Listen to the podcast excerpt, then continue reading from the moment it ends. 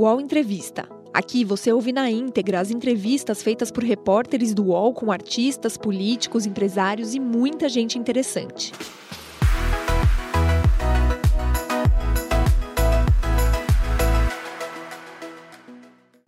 Olá, um ótimo dia, uma ótima semana para você. Seja muito bem-vindo, bem-vinda ao UOL Entrevista dessa segunda-feira.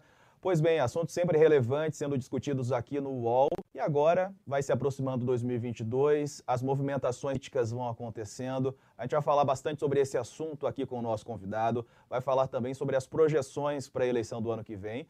O contexto político atual, não é? Estamos no meio da CPI da pandemia, da CPI aí, uma possibilidade de CPI da rachadinha, pelo menos essa proposta, é, a uma coleta de assinaturas no Senado também. Também vamos falar aqui sobre as últimas informações sobre a investigação do caso Marielle Franco. Mudança na divisão de homicídios, delegacia responsável por essa investigação, troca de promotoras que fazem ou faziam essa investigação também. Enfim, assunto não falta. E para falar sobre todos esses temas, o UOL Entrevista recebe o deputado federal do Rio de Janeiro, Marcelo Freixo. Depois de 16 anos de PSOL, o deputado federal Marcelo Freixo deixou o partido e se filiou ao PSB.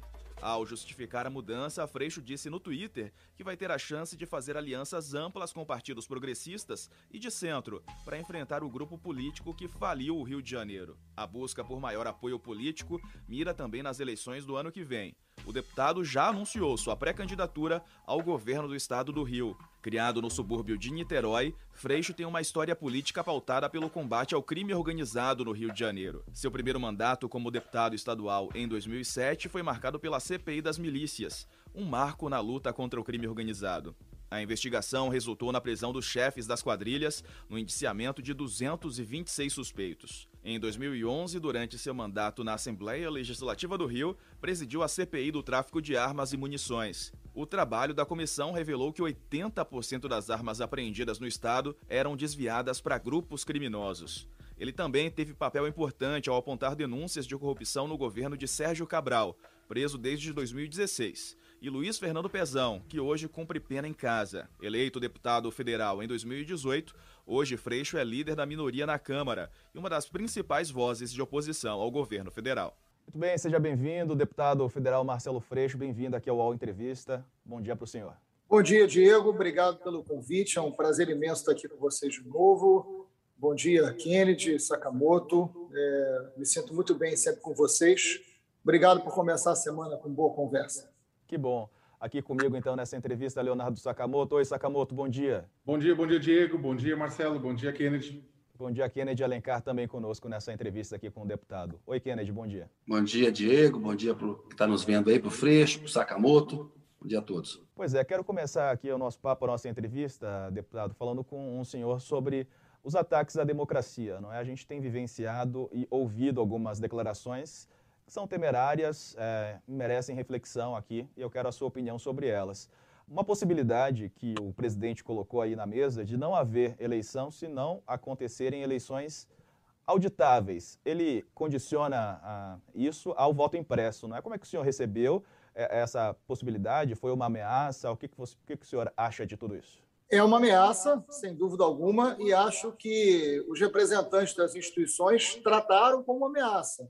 Né? Então, o próprio deputado Arthur Lira, é, presidente da Câmara, é, deu uma entrevista recente e se diferenciou de forma contundente, tanto das Forças Armadas, que se pronunciaram agravando a crise em relação à CPI, não cabe às Forças Armadas esse tipo de pronunciamento, né? o ministro da Defesa e os chefes de cada uma das forças, é, como também se diferenciou do próprio presidente. Estou falando de um presidente da Câmara que é base do governo Bolsonaro, que é líder do Centrão e que é o que sustenta o governo Bolsonaro. Se diferenciou claramente é, dizendo que não pode haver esse tipo de ameaça. O, no Senado, a mesma coisa, no STF, a mesma coisa, ou seja, as instituições todas consideraram uma ameaça. Eu não me senti surpreso, porque vindo do Bolsonaro ameaça contra a democracia, isso não pode gerar surpresa, isso é coerente. O Bolsonaro foi expulso do exército, ele foi um mau soldado, portanto, ele só pode ser seguido, seguido por maus generais, né? como dizia Geisel. É, o, o, Bolsonaro ele foi expulso do exército por não concordar com o processo de abertura. política no Brasil. Essa é a razão dele ter sido expulso do Exército. Ele não serviu ao Exército. E agora ele se utiliza do Exército, mais uma vez, para enfrentar a democracia. Sempre defendeu a tortura, né? sempre defendeu a violência do Estado, no caso dos desaparecidos políticos, é, sempre defendeu o regime militar autoritário. Isso não é agora. Ninguém pode se dizer surpreso com Bolsonaro não ser um defensor da democracia. E acho que a grande herança que Bolsonaro vai deixar ao Brasil é uma extrema-direita antidemocrática mais organizada do que existiu antes. O Brasil já conheceu na sua história o movimento integralista, que foi uma das maiores experiências de organização política de extrema-direita, fascista, é, no mundo. Né? É evidente que não se compara o que aconteceu no governo Mussolini, o que aconteceu na Itália, mas foi um movimento político organizado, institucionalizado, né? o integralismo o slogan do governo Bolsonaro é o mesmo slogan do integralismo. Ele copia esse integralismo, ele traz de volta essa extrema-direita e deixa ela mais organizada, ele torna ela mais viável eleitoralmente, num contexto político. Agora, não é uma surpresa. Nós não podemos é, entender como surpresa. Agora, evidentemente, é uma ameaça e tem que ser tratado como ameaça. Freixo, é, lá nos Estados Unidos, eh, no ano passado, falava que o, os Estados Unidos não resistiriam, a democracia americana não resistiria a um segundo mandato do Trump.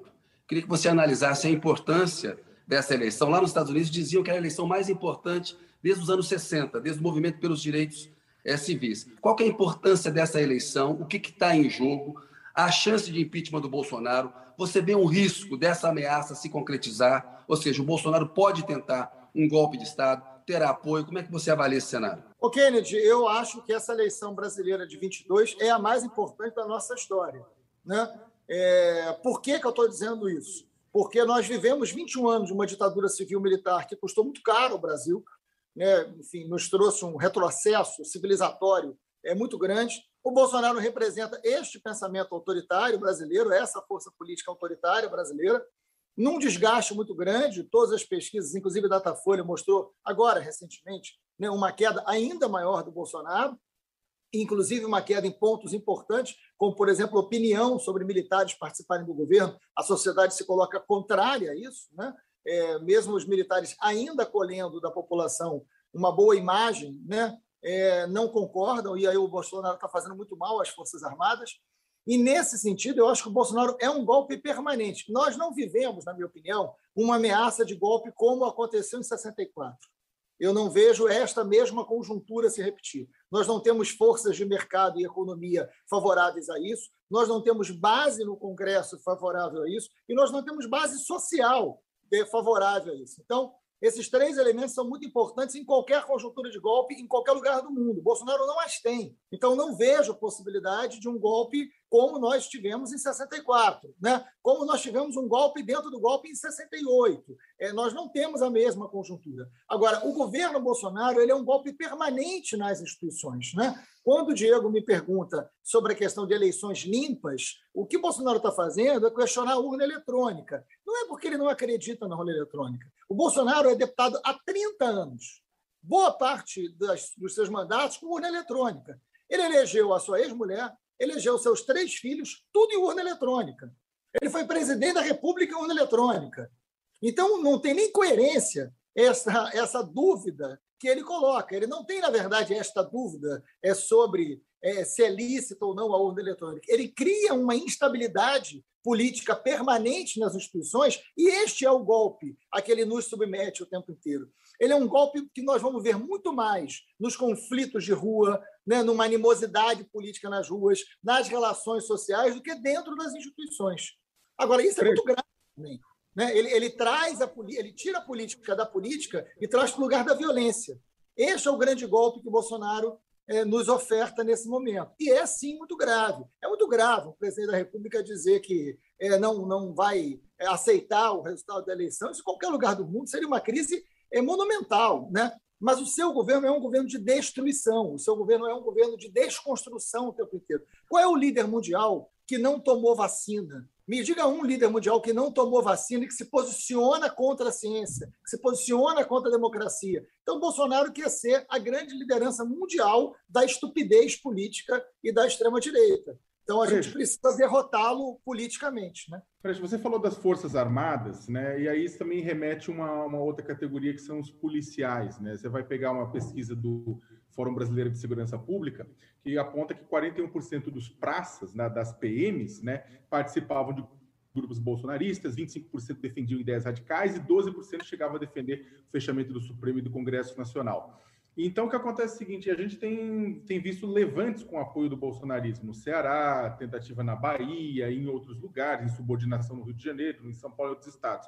É, qual seria o papel primeiro, qual seria o papel das polícias num possível é, tentativa de golpe, mesmo que seja pouco ortodoxo esse golpe de Bolsonaro, e se é possível esperar um levante policial caso Bolsonaro perca as eleições no ano que vem? Sakamoto, eu acho que nós temos esse é um ponto muito decisivo do pós-Bolsonaro.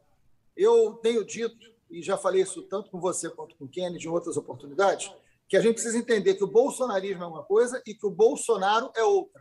É claro que eles se encontram, mas eles não representam a mesma coisa. Em 22, eleição mais importante da nossa história, porque vai ser um plebiscito da Constituição de 88, né? se a gente está dizendo que ele é contra, como é que um país acaba com a sua democracia? Rasgando a sua Constituição, que é o que o Bolsonaro faz todos os dias. Né? Bolsonaro é um serial killer constitucional. Né? Ele mata a Constituição todos os dias. Ele rasga a Constituição todos os dias. A eleição de 22 é aquela que o Brasil vai dizer: esta Constituição cidadã de 88, construída da maneira que foi, com a importância histórica que foi, ela vai continuar valendo ou não? A vitória de Bolsonaro é o fim da Constituição de 88, por isso, Kennedy, eu disse que ela era a eleição mais importante da nossa história, porque ela não define só é, quem vai dirigir o país, define o marco legal que esse país vai existir né? de que maneira ele vai se relacionar com a lei. Né? É, é essa a importância que tem. E nesse sentido, Sakamoto, a sua pergunta é muito importante e remete a uma reflexão anterior. Né? O Bolsonaro ganha uma eleição muito calcado na ideia de que ele não é político, porque é uma farsa, porque ele está há 30 anos e elegeu a família inteira. Né? Nenhuma família é tão política quanto a família de Bolsonaro, com práticas que são as práticas piores da política, está aí as rachadinhas, né, que, segundo a sua ex-cunhada, envolve a família inteira, né, no, no, na última reportagem que nós vimos da Juliana Del Piva, né, que, aliás, ameaçada pelo bolsonarismo, né, diga-se passagem, para não deixar isso passar também em branco, é, é, é tudo muito grave. Né? Quando é, essa, é, essa, esse caldo de violência do bolsonarismo ele chega na polícia porque também os setores progressistas a esquerda, o centro, não olharam para as polícias, não olharam para a segurança pública como um tema decisivo da democracia. Deixou o tema da segurança pública, deixou o tema das polícias, deixou esses trabalhadores da segurança, que é como eu gosto de chamar a polícia, à mercê de narrativas e de uma visão de mundo de extrema-direita e de violência. Né? E é uma polícia sem plano, é uma polícia abandonada. A Polícia Civil do Rio de Janeiro, por exemplo, ela vem cada vez mais é, neste governo tentando se aproximar de uma ideia de polícia militar, mas um ticket de refeição de um policial civil do Rio de Janeiro custa 12 reais, sacamente. Custa 12 reais um ticket de refeição para um policial civil do Rio de Janeiro. Não tem plano de saúde. Então, as condições, a situação de saúde, de segurança do trabalho da Polícia Militar é um horror. Então, essa precariedade das condições de trabalho e de vida do policial recebe do bolsonarismo uma expectativa que os outros, as outras instituições, as outras forças políticas não deram à polícia. Então a gente precisa também, mais do que olhar com crítica ao bolsonarismo, o quanto eles se utilizam da polícia para uma sociedade do medo e para usar a ideia da segurança como uma ordem antidemocrática, também o quanto nós deixamos que a polícia pudessem ser, as polícias, né, pudessem ser resgatadas por esse discurso autoritário.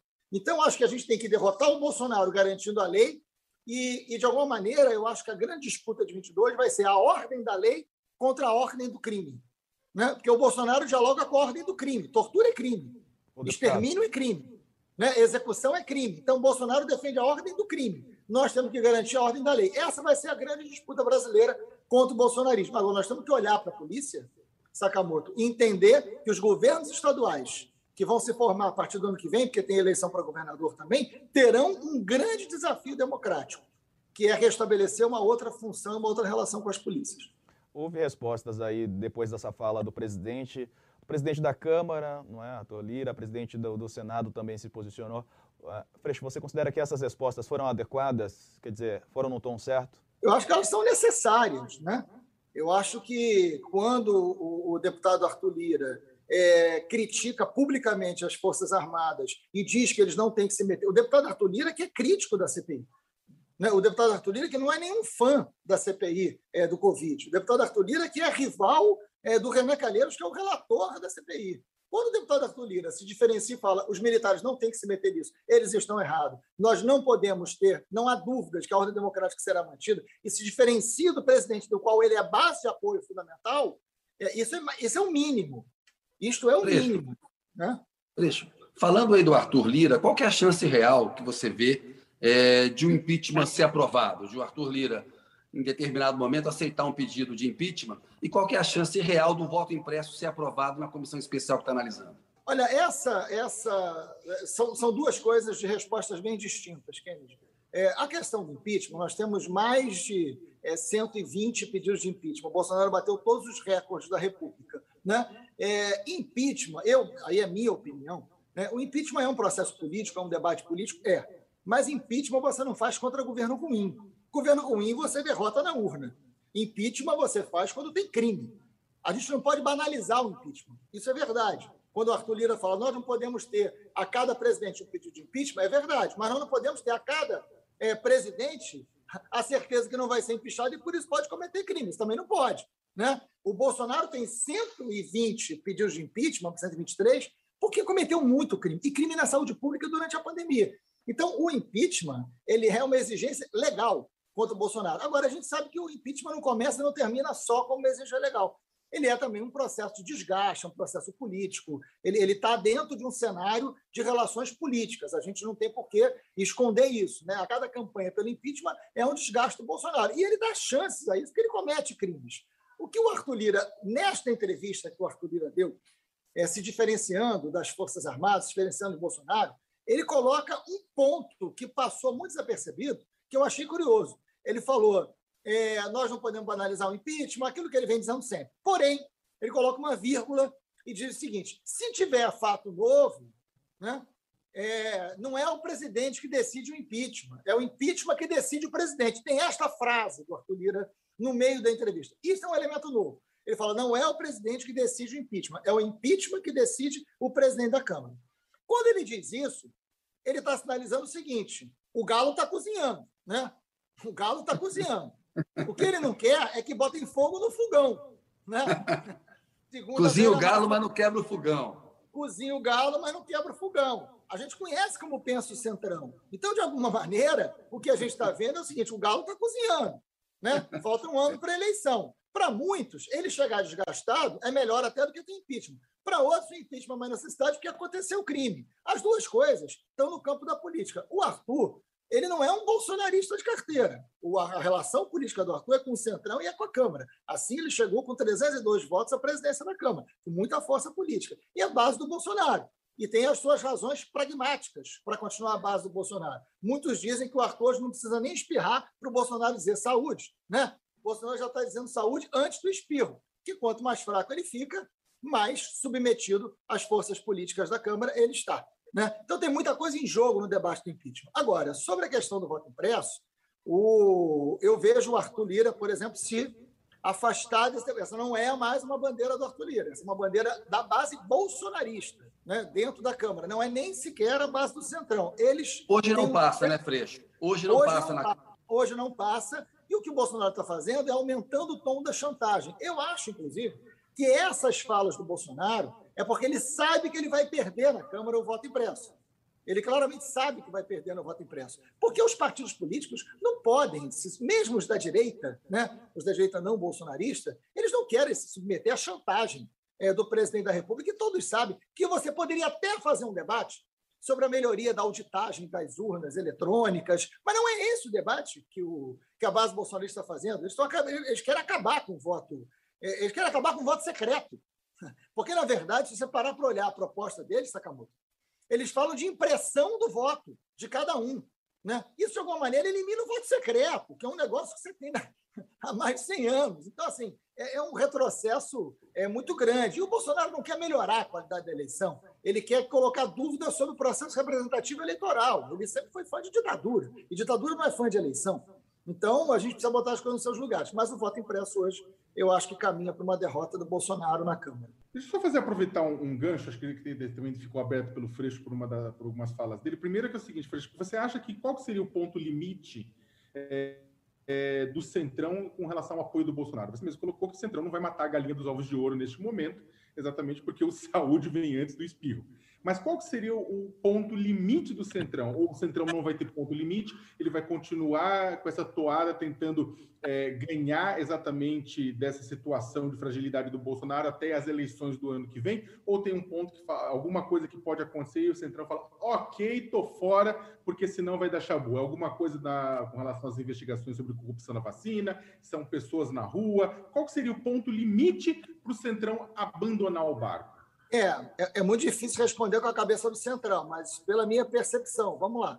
É, eu vou citar é, é duas falas de líderes do Centrão, diferentes líderes. É, um deles me disse o seguinte: é, Freixo, eu não quero nem saber de candidato a governador, só quero eleger deputado federal. Não quero disputar governo do Estado.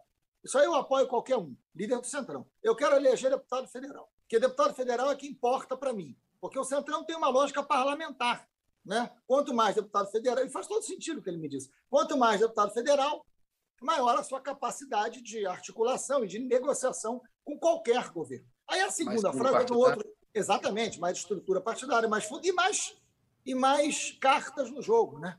E aí tem uma segunda frase, o outro, que complementa essa que eu, eu fazendo críticas, eu falei, não é possível que vocês sejam base de um governo como esse. Né? Olha o que, esse cara está fazendo. Era um debate sobre saúde pública, mas um debate é, privado. Né? A gente estava tomando café, eu falei, como, como, é que vocês podem ser base de um governo que nega a vacina? São mais de 500 mil brasileiros mortos. Eu estava num, num, momento de queixa. Né? E aí o deputado olhou para mim, riu e falou o seguinte, Freixo, nós somos governo. O que muda é o governo. Né? Então, assim, essa frase muito sincera né, e, e, e curta, ela é profunda e uma complementa a outra. Eles não vão lançar candidato ao governo do Estado, eles vão fazer deputado federal, porque eles são o governo, seja qual for o governo. Então, eu acho que o tempo para te responder com essas duas reflexões centristas, né? Essa, o tempo deles com Bolsonaro é o tempo do proveito do governo Bolsonaro. Pode ser que seja na próxima eleição. E tem mais. Como eles estão preocupados em eleger deputado federal, em alguns estados, eles não vão caminhar com Bolsonaro porque vão eleger menos deputados federais se caminharem com Bolsonaro. Né? O cara que é candidato a governador, né? É, o cara que é candidato a senador, dependendo do estado, né? se o Lula tiver com 70% e Bolsonaro é com 15%, esse cara não vai ter fidelidade a Bolsonaro e perder uma eleição nos seus estados. As eleições estaduais elas vão, de forma muito pragmática, caminhar conforme a orientação política nacional. Então, o Centrão abandonar Bolsonaro nos estados é um pulo. Agora, o Centrão não pula no mar.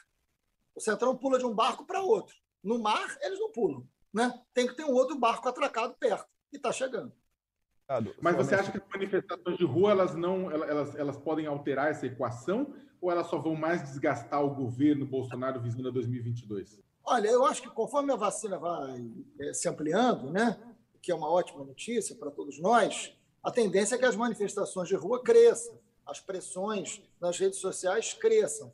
Mas o Centrão tem um, um perfil é, que não é muito pressionado por opinião pública, né? Eles caminham por um outro lugar aí. A não ser que essas manifestações mudem a correlação de forças políticas nos estados onde elas estão acontecendo e elas possam interferir na eleição de governo e de deputado federal. Aí sim. Né? É não em relação à questão da opinião pública, mas no poder local em cada lugar. Posse de Bola é o podcast semanal do All Sport sobre futebol. Às segundas e sextas-feiras, eu, Eduardo Tironi, converso com Juca Kifuri, Mauro César Pereira e Arnaldo Ribeiro sobre o que há de mais importante no esporte favorito do país. Você pode ouvir o Posse de Bola e outros programas do UOL em uol.com.br/podcasts, no YouTube e também nas principais plataformas de distribuição de podcasts. Deputado, além da questão da pandemia, também há as últimas denúncias aqui publicadas pela Juliana da Upiva, já mencionadas aqui é, por você, em relação à prática de rachadinha enquanto é, Bolsonaro ocupava o cargo de deputado federal. A gente tem as gravações, tudo mais que veio à tona está disponível para quem não acompanhou, inclusive em podcast aqui do UOL Investiga. E a gente sabe que até agora o presidente não se pronunciou sobre esse assunto também. E quem se pronunciou, na verdade, foi o advogado da família Bolsonaro com uma ameaça clara ali à jornalista. Como é que o senhor tem acompanhado isso, deputado? Olha, primeiro a minha solidariedade à repórter, né, a Juliana Del Piva, que, que é do Rio de Janeiro, que é uma, uma jovem repórter, mas extremamente competente. O trabalho que ela fez foi um trabalho extraordinário, né? E, e, uma reportagem feita como essa é uma reportagem que fortalece e favorece a democracia brasileira, né? É muito grave, é muito grave um advogado de um presidente fazer ameaça como foi feito, né? é, contra a repórter. Né? Isso a gente já teve um presidente mandando repórter calar a boca, a gente já teve presidente é, ofendendo o repórter, mas ameaça, como foi feito, e a Juliana teve a coragem é, de publicizar isso, ela está certa, é muito grave. Eu, eu mandei, eu, eu, entrei em contato por solidariedade com a Juliana, inclusive quero deixar isso aqui claro, porque isso não depende do veículo de comunicação, isso não depende, isso é democracia que está em jogo. Né? essa tentativa de intimidar jornalista só em países autoritários, né, é, sem compromisso com a democracia, que pode acontecer. Enfim, a reportagem, eu vi atentamente, é muito grave. Né? Você tem a ex-cunhada do Bolsonaro dizendo categoricamente que Bolsonaro mandou o irmão dela, né, de nome André, embora porque ele não devolvia os 6 mil reais do salário, só devolvia três. Ou seja, essa ex-cunhada, e ex-cunhada que trabalhou de 1998 até 2018 com a família. Então, é uma ex-cunhada muito íntima da família. Trabalhou no gabinete do Jair Bolsonaro, trabalhou no gabinete do Carlos Bolsonaro e trabalhou no gabinete do Flávio Bolsonaro, de forma ininterrupta. Ela, ela era uma pessoa. Aliás, esse ex-casamento do Bolsonaro era uma integração familiar que eu morri de inveja, viu? A gente fica buscando casamento perfeito, né? O Bolsonaro teve um casamento extraordinário, porque dez familiares da sua esposa foram trabalhar na assessoria dele e dos seus filhos. Isso aqui é família, né, Kennedy? Dez familiares foram trabalhar na assessoria e ficavam trocando de gabinetes. E segundo os familiares é, da, da, da ex-esposa do Bolsonaro, todos envolvidos em rachadinha, envolvendo todos os gabinetes. Ou seja, ou seja, o esquema da rachadinha era comandado pelo Jair Bolsonaro, segundo as pessoas que eles colocaram para trabalhar nos seus gabinetes. Então, essa reportagem é muito grave. Né? Isso mostra, na verdade, aí, é, aí é que veio a irritação, que é, só para concluir, aí que veio a irritação do Bolsonaro. O Bolsonaro tenta dizer que ele não é político. De repente, ele volta para a política como político ladrão né? como político ladrão, ladrão de vacina, ladrão de salário, ladrão de rachadinha. Ou seja, ele não só volta para a política, como para a pior política possível. É por que, do ponto de vista eleitoral, é importante é, colar no Bolsonaro esse carimbo de corrupto? A gente sabe que ele sempre foi corrupto. Ele é o pai aí dessa estratégia de rachadinha e corromper os filhos. Mas ele vendia uma ilusão de que não tinha corrupção no governo dele, o Datafolha mostra 70% dos entrevistados acham que a corrupção no governo dele, e 64% acham que ele sabia do esquema da corrupção no caso Covaxin, que é aquela compra de vacinas indianas. A gente viu nas manifestações, nos cartazes, no coro dos manifestantes, o ladrão de vacinas pegou. Por que, que, além de genocida, é importante chamar o Bolsonaro de corrupto do ponto de vista eleitoral? Preço, você que vai ser candidato a governador do Rio. Ok, a gente tem que falar o que o povo entende, né? Genocida é uma parte significativa do povo não sabe o que quer dizer, né? É, então, gente, agora o povo sabe o que é ladrão, né? Ladrão. Então, assim, Bolsonaro é ladrão. Isso pega, as pessoas entendem, você não precisa explicar. A gente está numa fase que não, não, vamos ficar explicando, né? Roubou vacina é ladrão de vacina, ponto, né? Pegou salário do funcionário é ladrão de salário. É ladrão, você tem que dizer o que o povo entende. E o povo conhece ladrão. O cara trabalha, o cara sai seis da manhã de casa, sai cinco da manhã de casa, com uma marmita, ônibus cheio, trem cheio, trabalhar o dia inteiro recebe pouco, chega em casa e a notícia é que o presidente roubou vacina. O que, que, que, você tem que dizer para esse cara? Ó, seu presidente é ladrão. Né? Então, assim, é, é, eu acho que a gente tem que facilitar a comunicação, que, aliás, coisa que o Bolsonaro aprendeu muito antes da gente. Né? Então, vamos devolver a ele uma comunicação direta e franca. É ladrão. O Freixo, a... Bem, o, o, que, que o, o Frederico Wassef, o advogado de Jair Bolsonaro, fez com a Juliana Dalpiva? Ele, ao invés, ele estava insatisfeito com a, com a, com a reportagem, a reportagem, ao invés de ele procurar a justiça para interpelar, para fazer qualquer coisa de acordo com o que se prevê a lei, ele, por conta própria, foi lá e tentou intimidar. Né? Você sempre fala, na verdade, de que o Brasil está avançando, né? a partir do Rio de Janeiro para o Brasil, está avançando numa espécie de uma cultura miliciana né, que substitui a procura pela, pela justiça dentro dos órgãos é, convenientes corretos e acaba indo para essa coisa com as próprias mãos, de ir lá e arrebento, etc. O que aconteceu com a Juliana é retrato dessa, dessa sociedade miliciana? O que, a gente pode esperar do avanço dela, inclusive? Olha, é exatamente isso. Eu, eu não sei se a OAB já se pronunciou. Eu, eu realmente não sei. Eu espero que a OAB se pronuncie, porque não é papel de advogado ameaçar jornalista. Então, é muito importante que uma instituição que eu tenho muito respeito possa se pronunciar. Né? É, os advogados são muito importantes para a democracia, eu concordo, mas eles não podem representar uma ameaça para a mesma. Então, eu defendo há muito tempo que Bolsonaro representa um projeto de sociedade miliciana, né? que é uma coisa que o, o nasce no Rio de Janeiro, né? mas é uma sociedade miliciana, ou seja, é uma sociedade onde a ordem do crime está acima da ordem da lei, onde as armas, as forças, o domínio de território, o silêncio imperam nas relações políticas.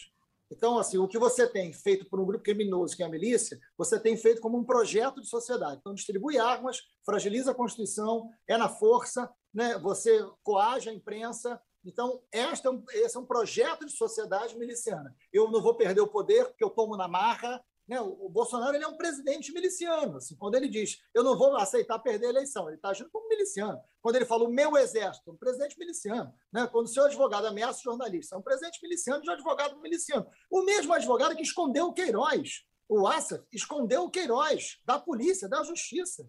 O advogado do presidente escondeu um miliciano da justiça. Isto é uma sociedade miliciana. É o mesmo advogado que agora ameaçou uma jornalista. Né? Se é que ele não escondeu outras pessoas que em breve a gente pode descobrir. Pois é. O então, deputado... assim, oi. Perdão, perdão, pode concluir, por favor. Não, não. Se é que ele não escondeu outras pessoas que, que podem vir à tona em breve. Então a gente tem que entender assim, que este projeto de poder, que tem Bolsonaro como representante atual, é um projeto de poder contra a democracia, porque representa uma sociedade miliciana, violenta. Você tem alguma pista? Pessoas... Você tem alguma pista de quem o Assef teria escondido? Você, tá, você tem alguma informação sobre novos personagens que podem surgir aí?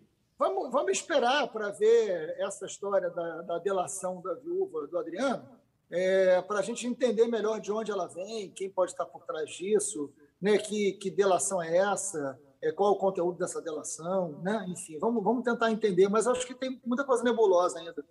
Pois é, o deputado federal Marcelo Freixo está falando sobre Adriano, o capitão Adriano da Nóbrega, né? integrante da milícia que foi morto numa operação lá na Bahia. Eu quero aproveitar que surgiu esse assunto para puxar um pouco das investigações é, sobre o caso Marielle Franco, porque nesse fim de semana também houve trocas importantes. Uma troca na Polícia Civil do Rio de Janeiro, na delegacia que faz essa investigação, e no Ministério Público também. As promotoras Simone Sibilho e Letícia Emily foram é, retiradas não é, do, dessa, dessa função e vão ser substituídas. Freixo, como é que você acompanhou essas mudanças todas no caso Marielle? Muito grave retrocesso. Primeiro que a gente está falando, só, Diego, para a gente pontuar, né? Nós estamos falando Sim. do assassinato de uma vereadora eleita, de uma jovem mulher negra brutalmente assassinada no exercício do seu mandato, é, que tem mais de três anos. E esse caso não foi concluído. Isso foi um caso de repercussão mundial, né, porque pelo que Marielle representava, isso o Brasil não deu resposta, o governo do Rio não deu resposta. A troca do delegado esta semana, que trocaram o delegado da Delegacia de Homicídio responsável pelo caso também, né? Moisés Santana, um bom delegado com uma excelente equipe, né?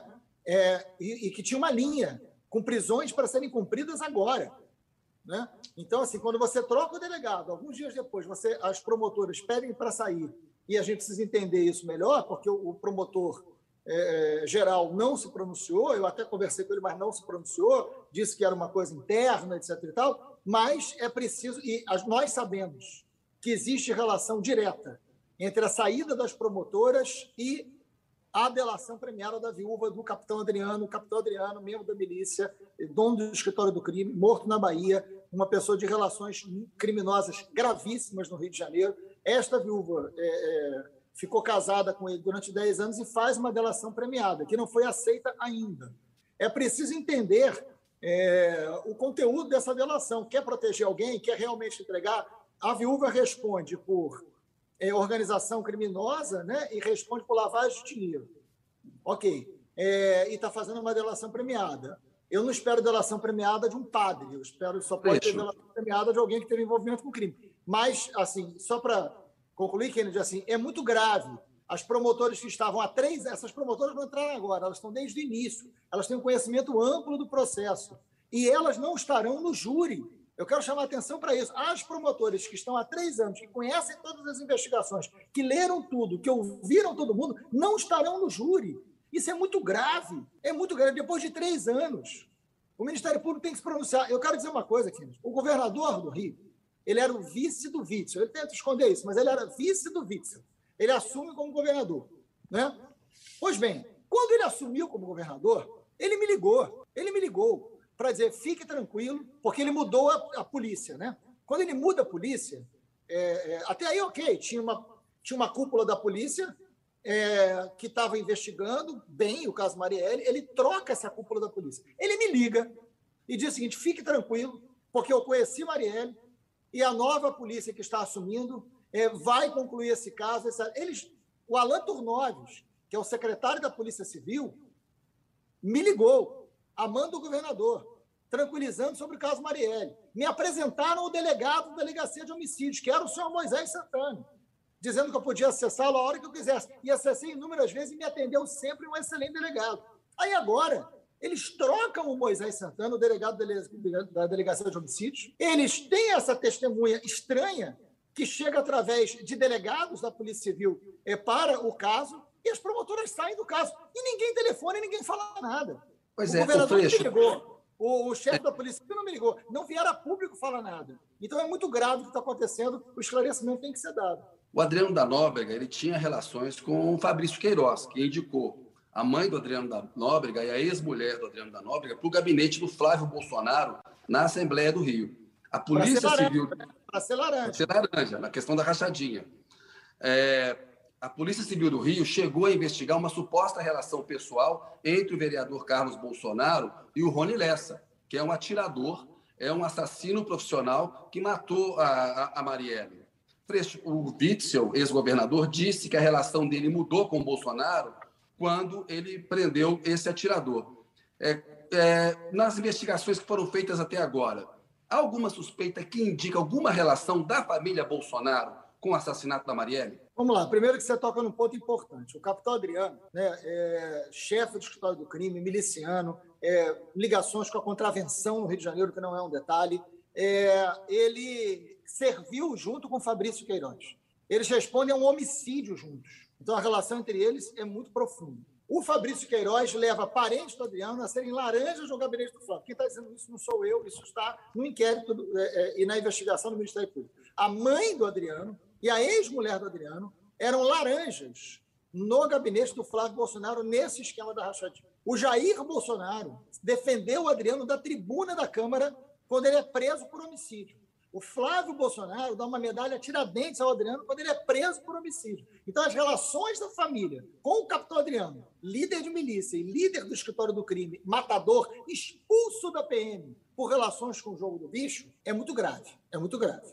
Né? Pois bem, Pois bem, isso aconteceu, evidentemente, antes deles assumirem a presidência da República. Né? Quando eram deputados, e nunca imaginaram que fosse assumir a presidência da República, senão talvez não tivessem feito tudo que fizeram. Mas foram eleitos. Ora, é, essa, essa relação entre a família Bolsonaro, o Queiroz, passa pela milícia, passa pelo Adriano, passa pelos territórios. E é esse Queiroz que é escondido da justiça na investigação na rachadinha pelo advogado do Bolsonaro.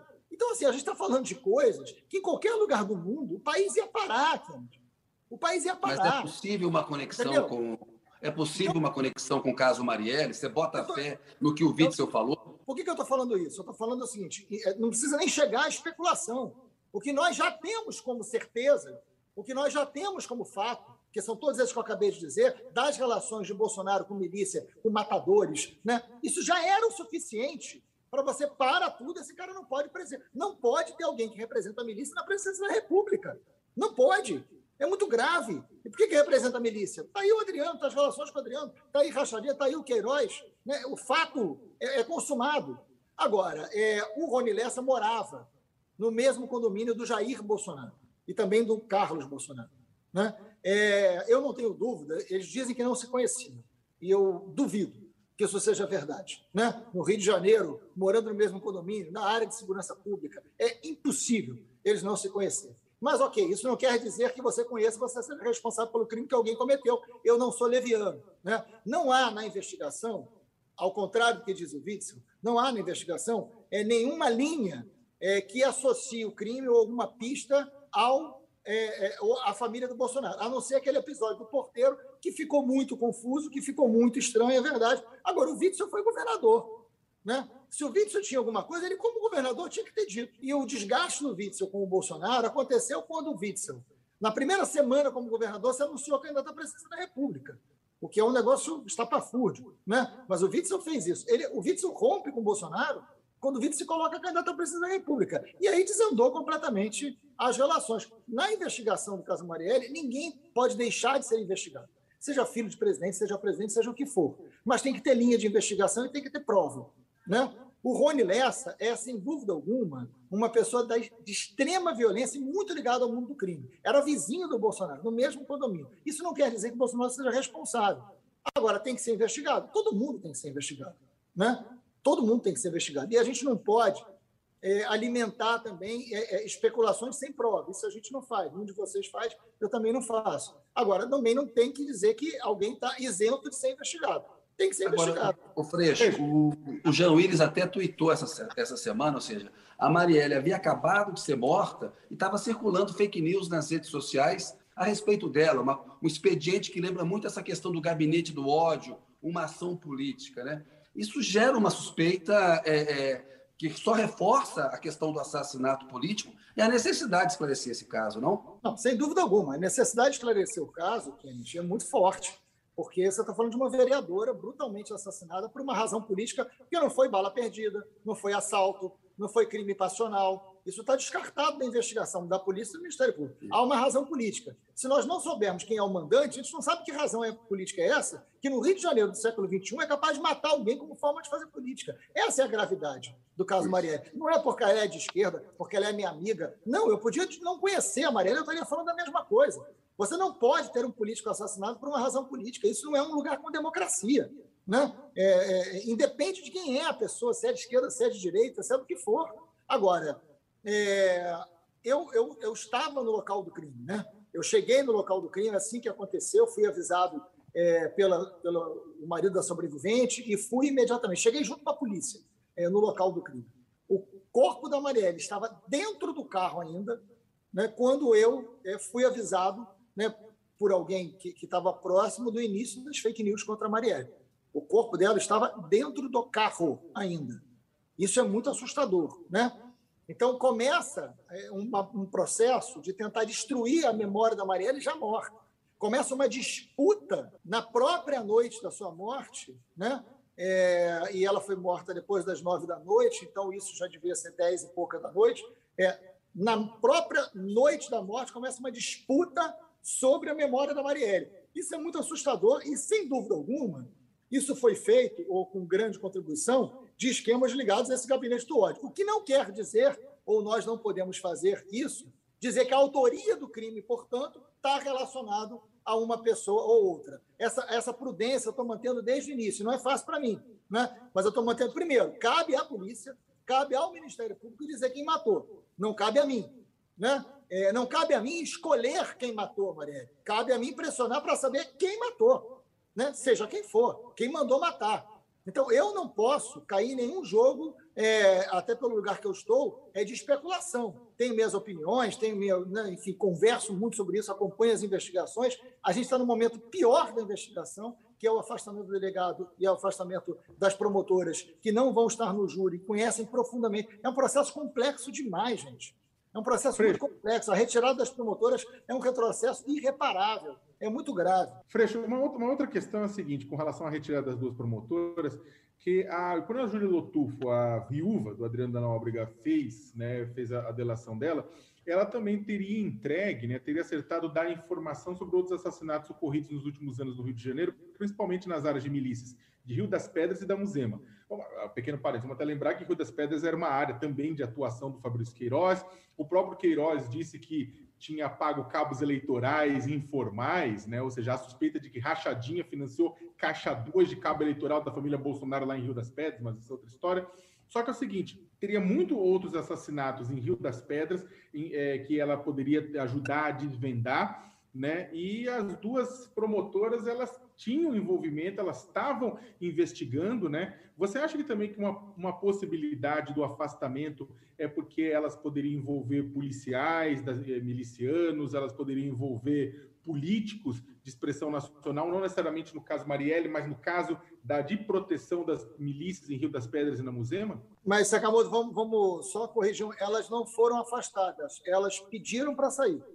Sim, sim, é, desculpa. Né? Elas pediram para sair. Isso é muito importante, porque, na verdade, elas pedem para sair, porque claramente se sentiram. Eu não conversei com elas, eu não tinha é, é, acesso, eu sempre respeitei muito a independência e autonomia do Ministério Público. Né? Então, assim, é, mas são pessoas que eu sempre defendi o trabalho delas, sempre foram pessoas muito sérias na investigação. Agora, elas tinham muito contato com a família da Marielle, corretamente, né? um cuidado com a família muito grande. Agora, elas pedem para sair claramente por, por terem sido atropeladas é, dentro do Ministério Público neste processo de delação é, premiada da viúva do capitão Adriano.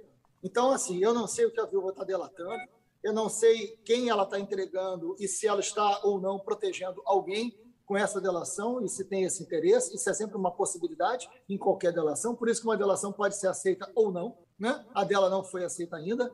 E, e eu não sei até que ponto essa sua delação pode ou não esclarecer o caso da Marielle. Sei que claramente as promotoras se sentiram atropeladas por um processo e a perda é, na investigação é irreparável, na minha opinião. Tomara que o Ministério Público consiga me desmentir. Tomara que o Ministério Público consiga concluir o caso da Marielle e mostrar que eu estava errado. Eu vou ser o primeiro a admitir e bater palma. Né? Mas, neste momento, o silêncio do governador, o silêncio da Polícia Civil, né? E, e o que aconteceu no Ministério Público, eu acho muito grave. Acho que a gente tem que é irreversível, é irreversível a situação delas, ou vocês acham que ela, dependendo do que o Ministério Público fizer, elas podem voltar? Eu não sei, eu não, eu não conversei com elas, eu não, não tenho como, como saber. Eu acho difícil essa reconstrução é, a partir do, do, que eu ouvi, né? Lamentavelmente, porque uma duas promotoras sérias que estão há três anos num caso complexo não estarem no tribunal de júri, eu acho muito grave. Freixo, a gente tem tempo ainda, Diego, para mais tem. algumas perguntas aqui. Como é que tá? tem aí? Vai lá.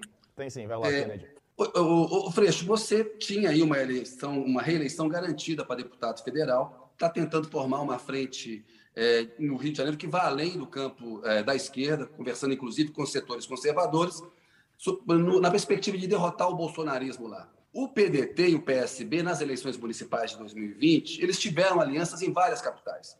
A gente está vendo que para o governo do Rio, o ex-prefeito de Niterói, o Rodrigo Neves, do PDT, está querendo sair candidato. Ele tem ali 4%, 5% das pesquisas, enquanto você está no patamar ali de 25% a 30%, a depender do levantamento que, que ocorre, alguns até é, um pouco mais. Você acredita na possibilidade de atrair o PDT para sua chapa ainda, ou essa candidatura do Rodrigo Neves ela, ela vai acontecer mesmo porque o Ciro quer ter um palanque lá? Ou você poderia oferecer um palanque duplo no Rio, para o Lula e para o Ciro, enfim? Eu queria que você falasse um pouco disso, Freixo, da eleição aí no Rio de Janeiro e dessa sua ideia de por que a frente tem que ser a mais ampla possível. É, a, a resposta, Kennedy, passa por tudo que a gente conversou até agora aqui no programa. Né? A eleição do Rio vai tratar de todos esses assuntos que a gente tratou aqui. A eleição do Rio não é uma eleição que está longe do debate é, do crime, da milícia, nós vamos no Rio de Janeiro, no berço dessa sociedade miliciana que a gente aqui falou, que o Sakamoto falou, é, enfrentá-los. Né? Então, enfrentar esta sociedade miliciana, essa ordem do crime no Rio, é enfrentá-los no lugar mais direto. Né? Então, óbvio, a nossa responsabilidade tem que ser muito grande. Não, não, não há uma possibilidade de um único setor, um único partido, muito menos uma única pessoa, derrotar a ordem do crime que foi capaz de eleger um presidente da República. Eles dominam mais da metade dos territórios da cidade do Rio de Janeiro. Eles dominam amplas cidades na região da Baixada, já chegaram no interior. A disputa no Rio é uma disputa entre a ordem do crime e a ordem da lei. A ordem da lei não pode ser defendida só pela esquerda. A ordem da lei tem que ter, tem que ser defendida por todos que têm compromisso com a democracia, compromisso com o desenvolvimento, compromisso com a segurança. Então a gente está ampliando esse debate, chamando setores empresariais para conversar, porque a gente vai precisar ter emprego, vai precisar ter investimento, e na situação do crime dominando o Rio, você não tem nem quem queira investir no Rio de Janeiro. A situação do Rio de Janeiro está numa curva talvez muito próxima do não retorno. Então, é claro que essa aliança tem que ser a mais ampla é possível dentro de um enfrentamento a, a uma sociedade miliciana, a ordem do crime. E é o que a gente está tentando fazer, chamando uma aliança grande com a sociedade civil e também com partidos políticos. Né? O PDT é um partido muito valioso na história do Rio de Janeiro. É, o Rodrigo foi um ótimo prefeito em Niterói. É, eu conheço o Rodrigo desde criança, porque eu também sou de Niterói, dei aula com o pai do Rodrigo, então tem uma relação pessoal é, muito é, afetuosa com, com o Rodrigo, a gente se respeita muito. A candidatura dele é legítima, eu tenho muito respeito, não, não há problema nenhum. Agora, eu converso muito com o Carlos Lupe, que é o dirigente do PDT, e a quem eu tenho muito respeito e muito diálogo, e digo da necessidade da gente estar junto. Né? Eu acho que a gente tem que ter, como candidato desse campo democrático, alguém que tenha a maior chance de derrotar o outro lado. Né? Se for o meu nome, eu estou disposto. Se for outro nome, não tem problema nenhum.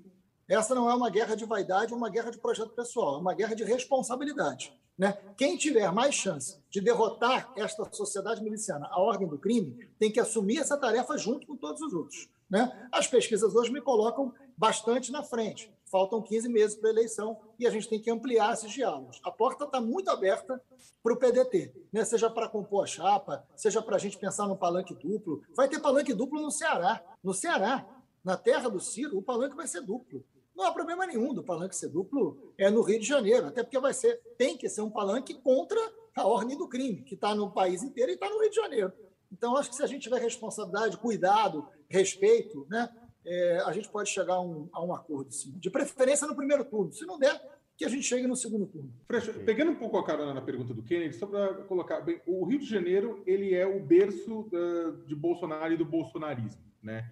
E é claro que ele não vai deixar passar, ele tem uma, ele vai ter, ele tem que reeleger os filhos, né? Tem que reeleger, tem todo um processo também de reeleger aliados, né? Uh, o que, que você espera de ataques do bolsonarismo uma vez que você colocar sua candidatura na rua? Olha, Sakamoto, eu convivo com isso há muitos anos, né? Você sabe disso, né? Mas uh, os grandes ataques que eles vão fazer a mim, programam é, contra mim, são sempre baseados em fake news, né? Eles já investigaram minha vida inteira, não tem absolutamente nada que eles possam é, me atingir. Então, os ataques são ataques de fake news, são ataques é, de temas relacionados a fake news, né? Então, por exemplo, é, eu vou contar uma última agora, são cada semana renova o estoque. Mas na morte do Lázaro, né, esse episódio, eles inventaram uma fake news que eu estava criando o Instituto Lázaro, né, de defesa de todos os criminosos. Então, assim, é, é uma aberração. Assim. Eu acho até criativo, porque realmente é uma rapidez muito grande, mas são aberrações que a gente vai ter que dialogar. Eu acho que essa campanha vai ser a campanha mais suja, mais importante, como o Kennedy colocou, mas a mais suja também, a mais subterrânea né, é, da história. Você imagina o que não vai acontecer na eleição do Bolsonaro em termos de produção de fake news e o gabinete do ódio. Né? Isso vai acontecer nos estados, ainda mais no estado que é o berço disso tudo. Então a gente tem que se preparar, acho que a gente tem que preparar a resposta e tem que mobilizar a sociedade. A melhor maneira de enfrentar fake news é criar um bom sistema de comunicação e trabalhar com a verdade. Às vezes a gente tem um efeito maior, às vezes, às vezes um efeito menor. Alguns ataques a gente já sabe que eles vão fazer né, em cima de fake news, a gente já está preparando respostas, mas novos vão surgir porque a criatividade deles é interminável. Agora, vai ser em cima de fake news esse tipo de ataque, porque eles não têm o que dizer. Nós temos o que dizer sobre eles, né?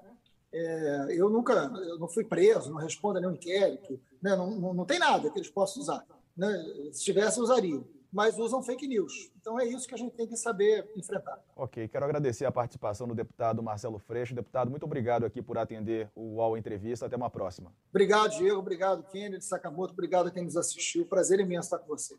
Valeu, Kennedy. Valeu, Sakamoto. Muito obrigado aos meus colegas aqui nessa entrevista, que fizeram parte dessa entrevista comigo. Obrigado ao deputado e obrigado a você que nos acompanhou também. O UOL Entrevista fica por aqui. Muito obrigado pela sua companhia, pela participação e até uma próxima. Um dia para todos nós. O UOL Entrevista e outros podcasts do UOL estão disponíveis em uol.com.br/podcast. Os programas também são publicados no YouTube, Spotify, Apple Podcasts, Google Podcasts e outras plataformas de distribuição de áudio.